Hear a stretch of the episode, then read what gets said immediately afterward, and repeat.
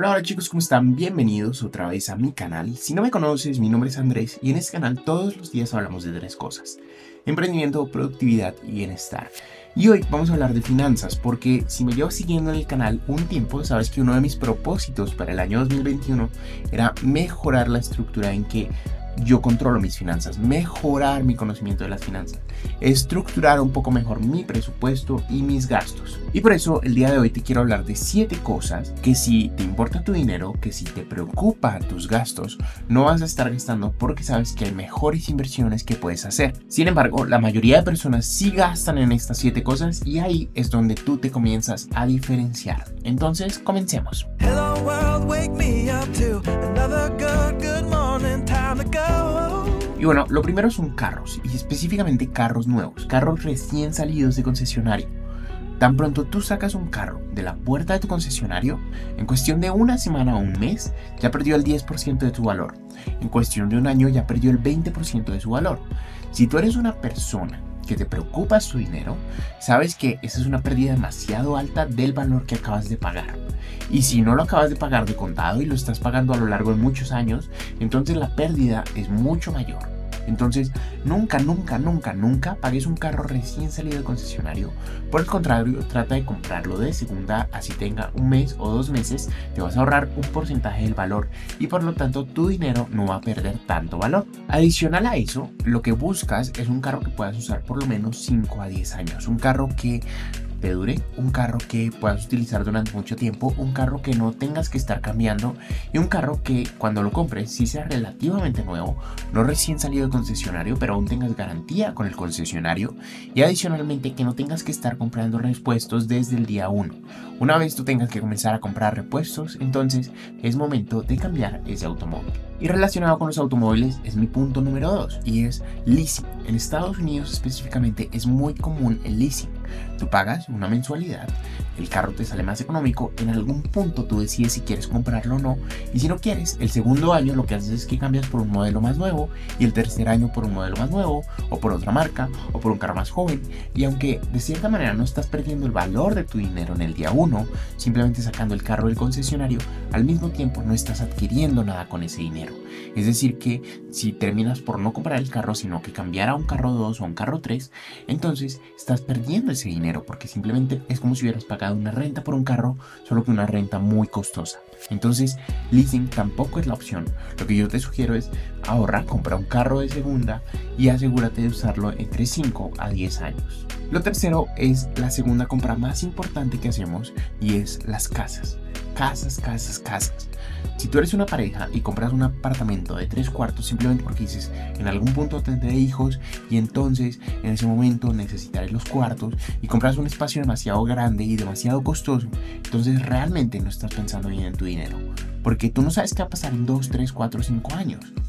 Y si estás comprando un sitio demasiado grande, que en este momento no necesitas ese tamaño, y adicionalmente que te va a endeudar durante los próximos 5 a 10 años, entonces no estás utilizando bien tu dinero. Por el contrario, compra un sitio con un espacio que necesitas en este momento que se adecua al tamaño de tu familia, que se adecua a tus necesidades, que es un poco más económico y el resto de dinero de pronto mételo para asegurar una mejor, una mejor vejez o una mejor jubilación o un mejor retiro.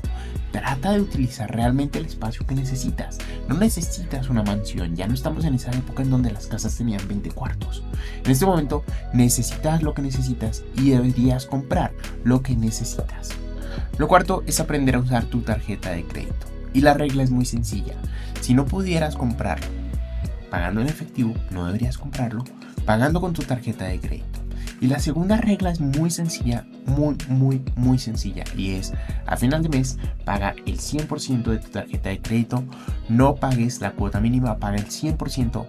Asegúrate de estar limpiando esa tarjeta, porque de lo contrario, los intereses van a comenzar a subir y a subir y a subir y a subir.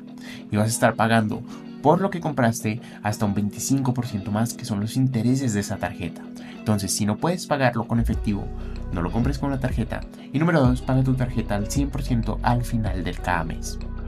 Número 5, como dice Camilo, no compres ropa cara. No compres ropa cara. Muchas personas compran ropa de marca simplemente para vestir la marca, no necesariamente porque les va a ayudar a cerrar un negocio o porque los haga sentir mejor, sino que es para vestir la marca, para decir, mira, tengo esta chaqueta o este buzo Louis o esta cartera Louis y entonces tengo plata. Pero eso realmente no tiene sentido en tu vida. Tú podrías comprar una cartera que cumpla el mismo propósito, que tenga el mismo sentido, por una décima parte del valor. No compres ropa cara a menos de que tenga un propósito. Es diferente cuando tú dices, no, me voy a comprar esta maleta porque esta maleta es del mejor cuero, entonces va a durar 10 años más y entonces por eso es el valor.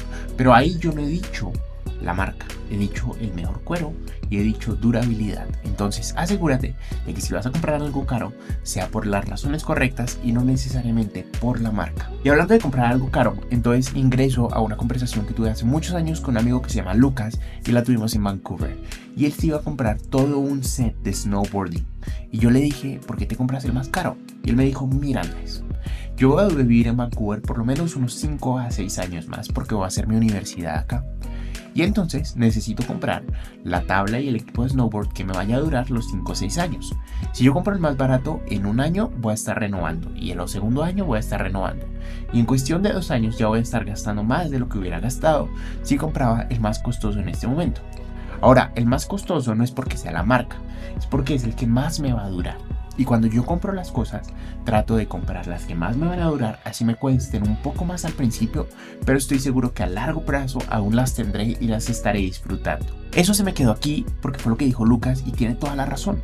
Muchas veces es preferible hacer una inversión buena que sabemos que nos va a durar mucho tiempo en lugar de hacer una inversión mala que sabemos que al año 2 o al año 3 vamos a estar gastando nuevamente.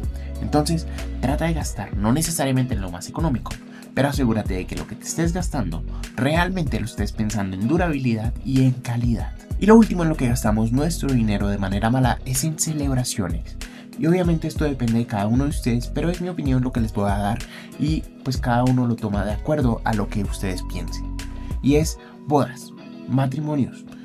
Bodas y matrimonios es lo mismo, pero cumpleaños, grados, esas celebraciones por lo general son muy festejadas aquí en América Latina. Entonces, una boda, lanzamos una fiesta enorme.